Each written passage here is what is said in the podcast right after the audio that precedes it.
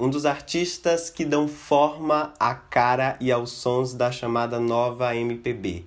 Maranhense de 29 anos, é autodidata, já lançou três álbuns e alguns EPs, tem um DVD gravado, fez participação especial no palco Sunset do Rock in Rio e tem a seu favor a internet. Só no Spotify são mais de 168 mil ouvintes mensais e definitivamente as mídias digitais projetaram e projetam esse cantor de olhar e voz suaves que canta letras que às vezes não se sabe se é lamento, se é oração ou se é só brincadeira de poeta. A gente conversa agora com o cantor e compositor Fio Veras. Fio, boa tarde. Obrigado por ter aceitado o convite, viu? A gente aqui do Altos Papos está muito feliz. Boa tarde, João. Boa tarde, pessoal. Beijão no coração de todos. Obrigado é. pelo convite, estou muito feliz. Fio, primeiro eu quero saber como é que você tá. Eu já percebi que seu cabelo tá com uma cor diferente.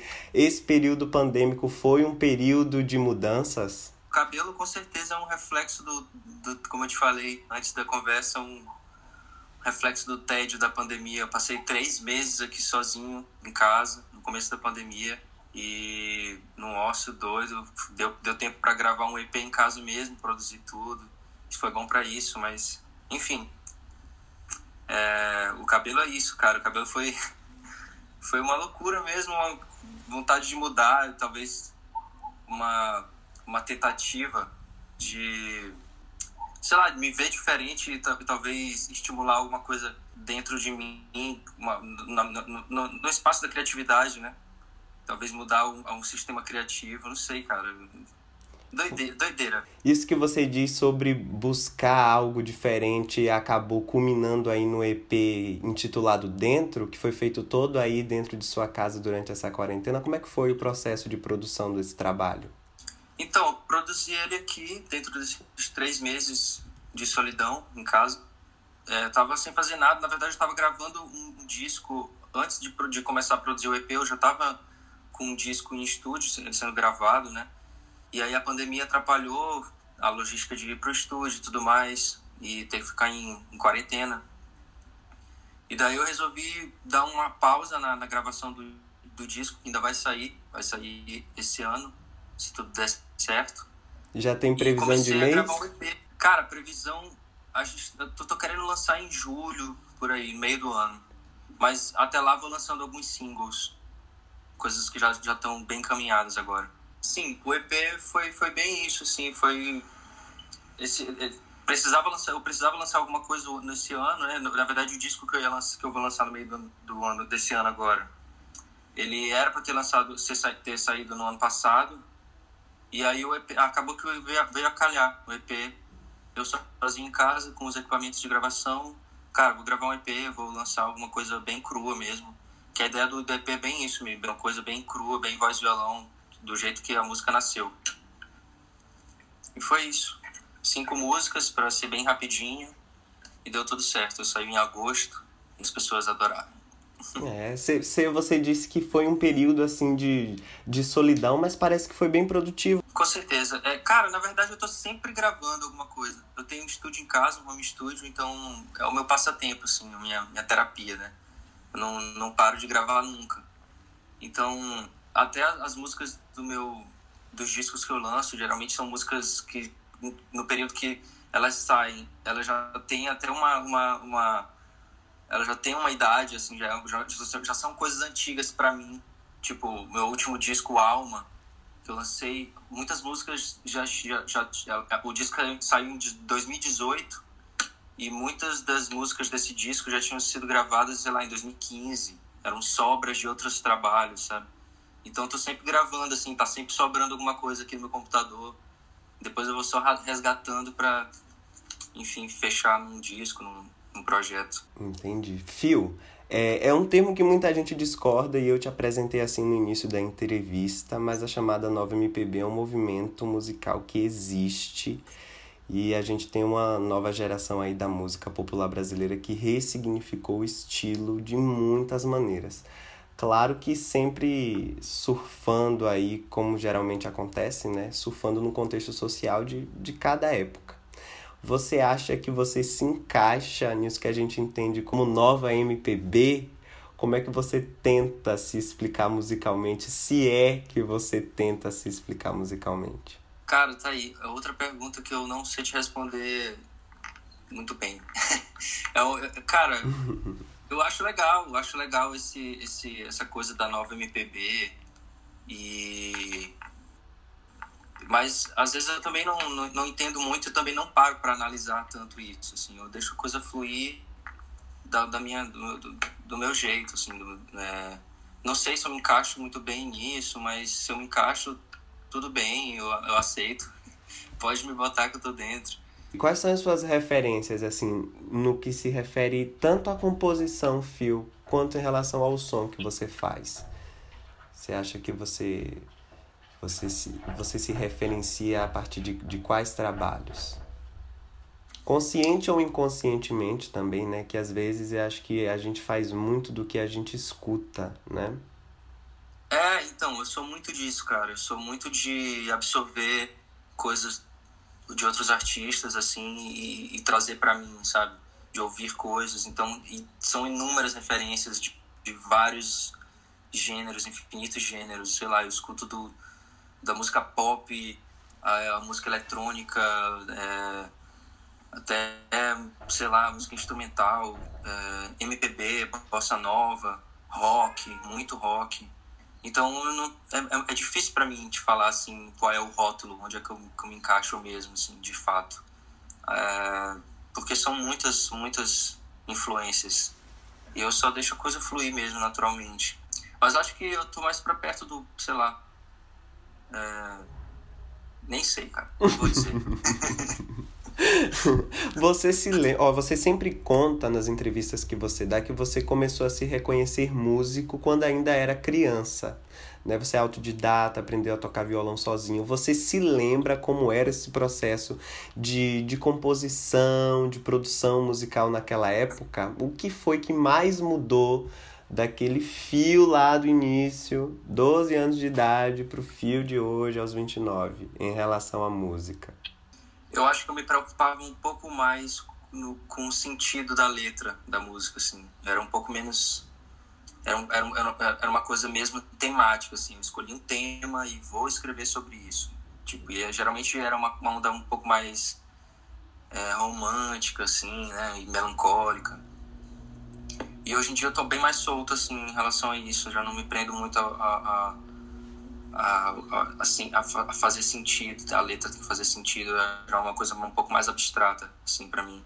E que eu gosto, me identifico um pouco mais, assim, pelo menos hoje em dia. É, uma, é fase, né? Na verdade é uma fase. E pode ser que eu volte a ser aquele cara brega e romântico. Mas eu gosto de... de eu gosto de uma coisa tá indo agora também. E antes, é, cara, quando eu tinha 14 anos, eu escrevia muito. O processo criativo era diferente, porque era. Eu escrevia muito na, na sala de aula, assim, durante uma aula eu pegava e dava o mínimo de, de atenção à aula e ficava rabiscando no meu caderno, escrevendo alguma coisa. E era uma coisa que eu não tava com violão na hora, assim. Eu lembro disso, assim, de não estar tá com violão na hora, mas eu já inventava uma melodia na cabeça, escrevendo a letra, inventava uma melodia na cabeça, chegava em casa, pegava o violão e e passava pro violão, né? E hoje em dia não, eu, eu, eu, me sinto um pouco mais apegado ao violão. Quando eu vou compor, compor alguma coisa assim, geralmente não sai no cru, assim, sem um violão, sem uma sem um instrumento no colo. E é uma foi uma coisa que eu reparei assim em mim que mudou bastante, esse apego ao violão, porque também eu tenho muitos violões pela casa, então fica mais fácil. Quando, quando você começou a ver sua carreira de uma forma mais profissional, você entendeu que a ida para outros estados, como São Paulo, que é onde você está morando hoje, e Rio de Janeiro era um caminho inevitável é, para um artista brasileiro, independente que está buscando ascensão? Ou para você, como foi para você essa mudança? É, para mim foi muito tranquilo, assim. Eu já meio que já subconscientemente já já já tinha aceitado que eu teria que ir para algum lugar onde os movimentos artísticos fossem mais concisos, né?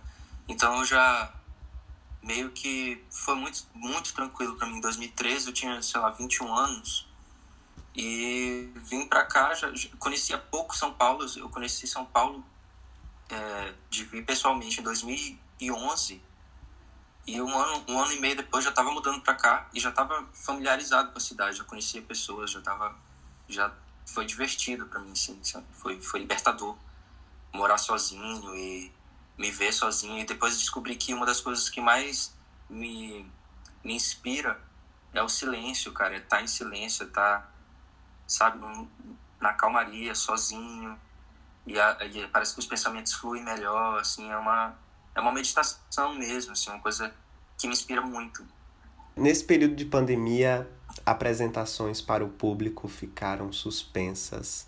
Já deu para sentir falta dos palcos? Demais, demais, demais. Eu sou eu meio que reluto para fazer lives porque não é a mesma coisa, assim, é um é, é distante. Eu, eu sou mais de estar o pessoal e ouvir os aplausos, sabe? Eu preciso dos aplausos, não parece que uma coisa do ego. Mas. Mas o pagamento do artista é o aplauso, né? Tem que existir é, mesmo. Então, não tem como, cara. Não dá pra fugir, né? Pô, cara, eu sinto muita saudade. Passei um ano inteiro. Eu fiz um ano, em, um, um show em 2020, que foi em Curitiba. Foi o único show que eu fiz em março. Aí quando eu voltei, eu já tava indo, eu já tava voltando de Curitiba de máscara no aeroporto, olha só. Março, cara. Então, tipo, já não, ainda não tava um absurdo a, a pandemia, a, a Covid aqui no Brasil, mas eu já tava de máscara ali, já. O pessoal já tava esperando ali que a, que a coisa explodisse um pouco, um pouco mais, né? E quando isso tudo passar, você já tem em mente qual vai ser a primeira coisa que você vai fazer em relação à música? Não, não tenho, assim, uma casa específica, assim, que eu queira comemorar uma coisa. Porque eu, sei lá, pra mim, a primeira que vier já vai ser uma festa, assim, sabe? É, mas a primeira coisa que eu quero fazer é voltar em São Luís e pegar uma praia tranquilo, sem, sem medo. Porque eu fui muito... Fiquei muito em casa lá, assim, não saí muito, assim então eu quero voltar lá e pegar uma praia tranquila. Então, sei lá, correr aqui no Rio de Janeiro, pegar uma praia também. Qualquer praia que tiver mais perto, eu tô indo para comemorar mesmo feliz da vida. 2021 começou agora, uma depois de um período muito louco de 2020, e eu queria saber o que é que você está preparando mesmo para as pessoas que te acompanham e para você mesmo artisticamente para esse ano. Você acha que vai ser um ano bom? Espero que sim, cara. A expectativa é sempre positiva, o máximo de positividade possível. É... Eu tô preparando um disco, né? Tô, tô gravando um disco, já tô com três músicas prontas para lançar como single. Vou lançar no decorrer agora do começo do ano até julho. Eu já devo ter lançado as, as três. E se tudo der certo, em julho sai o disco. São dez faixas até agora. É, talvez Pode, pode ser que vire 12, 13, mas eu tô fechando em 10 por enquanto. E é um disco, cara, eu não, não, não posso te dizer muita coisa sobre ele. O que eu posso dizer é que é uma coisa bem íntima, assim, é o, o mais íntimo que eu posso expressar, assim, talvez. É, feito aqui em casa também, com não só voz e violão, já é uma coisa mais, mais completa, com vários instrumentos e várias texturas, e uma coisa bem viajante. A temática você já pode adiantar? O que é que a maioria das letras falam? Se elas se relacionam com alguma coisa específica? Sim, é uma coisa bem é, do meu introspectivo, é uma coisa muito do meu introspectivo, assim. É, é meio complexo de falar isso, mas é uma coisa, é, cara, só vendo. Só vendo. Só vendo. a gente vai ter que esperar, não tem jeito. É, não tem jeito. Eu tô ainda no processo, então tem músicas que não estão prontas e as, as músicas não estão todas todas fechadas, então ainda ainda, te, ainda tô compondo, então ainda tô meio que descobrindo, entendendo o conceito do disco também, entendeu? Eu acho isso no seu trabalho o máximo porque isso é um indicativo de verdade, sabe? Você, durante toda a entrevista você não se rotulou em momento nenhum, você falou de fases, você não se enquadrou em temáticas, você disse que você está entendendo um conceito sobre o seu disco que você já está produzindo. Então, assim, parece que fazer música para você é muito instintivo mesmo, e quem ouve sua música com certeza entende isso, respeita e gosta, né? Porque um artista verdadeiro é um artista que respeita muito seu público. Essa observação bonita e profunda, obrigado, cara. Gostei. Aí eu vou aproveitar esse momento agora, falar sobre coisas verdadeiras e queria te propor um joguinho. Tá? Beleza. Olha, eu separei algumas frases que estão em algumas de suas composições e aí eu queria que você classificasse essas frases como verdade, meia verdade ou ilusão. A primeira tá lá na canção Papo Banal. Perco, perco meu tempo fazendo música. É uma verdade, é uma meia verdade, é uma ilusão dizer isso?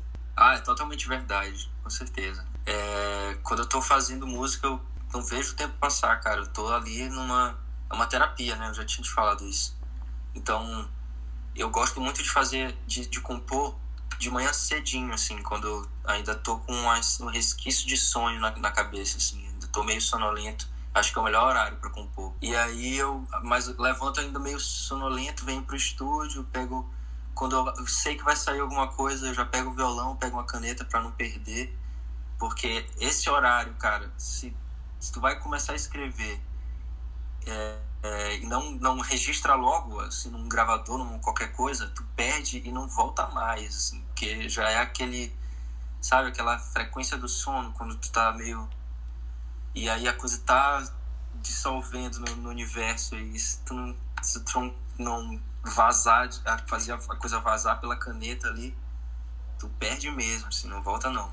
Aí dormindo de novo. É engraçado, você tá com a caneta na mão aí, né? Ela fica sempre pertinho caso aconteça ah, alguma é, coisa? Fica na minha mesa. a segunda frase é a seguinte. Ah, que bobagem o amor. Tá lá na música Já Vou Tarde. Ah, isso é ilusão. É ilusão. Que bobagem o amor, essa frase é ridícula. O amor é tudo, cara bobagem o amor, pô. Como é que o amor vai ser bobagem? Não tem como. eu acho que eu tava pesado com a vida, sei lá. Eu tava bolado. Vamos lá. A próxima frase é: A vida é um cabaré. O velho Cara, John dizia. é uma mentira. É uma mentira? isso é uma mentira. Na verdade, essa música ela é meio. Ela é meio uma mentira toda, né? Toda uma mentira, assim, uma coisa meio debochada, meio desleixado. E a última, Fio, é canto nenhum se canta à toa. Verdade, Essa é verdade. meia verdade, é verdade. ou ilusão? Essa é verdade. Essa é uma coisa de cantar assim, aquela expressão que. aquela coisa de exorcizar os demônios, assim. Cantar, acho que para mim é isso. Cantar com, com alegria, assim, com felicidade. Então nunca é à toa, né? Tá sempre ali é, vibrando alto, assim, vibrando pra cima. Cantar, acho que é isso, cara. Bom. Cantar é bom demais. Ah, acredito, a gente sente ao ouvir você cantar. a gente sente mesmo. Fio, eu vou encerrar a entrevista aqui. Tenho uma cobrança para fazer. Quando que você vem para Feira de Santana?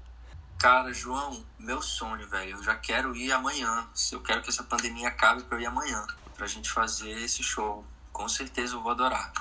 Eu, eu adoro fazer show na Bahia, cara. Eu, eu só fiz em Salvador, né? Geralmente faço em Salvador. E é um público. Putz, cara, é um público de calor, assim, de, de entrega forte. A galera vai com força mesmo, assim, pra cantar as músicas com vontade. E tá, a última vez que eu toquei a gente, lá em Salvador foi num, num um palco baixo, assim, então tava bem pertinho da galera e eu, a, gente, a banda suava assim com a galera, foi uma, virou uma coisa só, um amontoado maluco, cara. E, eu gosto demais. Assim. Então, Feira de Santana acho que não vai ser diferente, não. A galera tem isso na veia, né? Beijo, galera. Beijo no coração de vocês. Saúde. É, espero que a pandemia acabe logo e dê tudo certo. Que cheguem as vacinas, que a gente se vacine logo pra gente se encontrar. Eu espero que 2021, é, se, se não agora no, no, no começo do ano, que eu acho um pouco difícil, mas daqui pro, pro fim do ano espero que a gente se encontre. Agora, Fio, a gente vai a gente vai ouvir uma música sua e quem vai escolher a canção, eu quero que seja a mais especial para você. Olha que responsabilidade. Escolha uma música pra gente ouvir agora. Ah, é, vou escolher uma música que eu sei que a galera gosta muito. Pode ser Me Leva? Pode sim. Então, ótimo. Então vamos ouvir Me Leva agora, de Phil Veras, e dizer que você que não conhece o trabalho desse artista, o nome dele se escreve com PH e dois L's. Pesquisa aí, vamos embora. Me Leva, Phil Veras.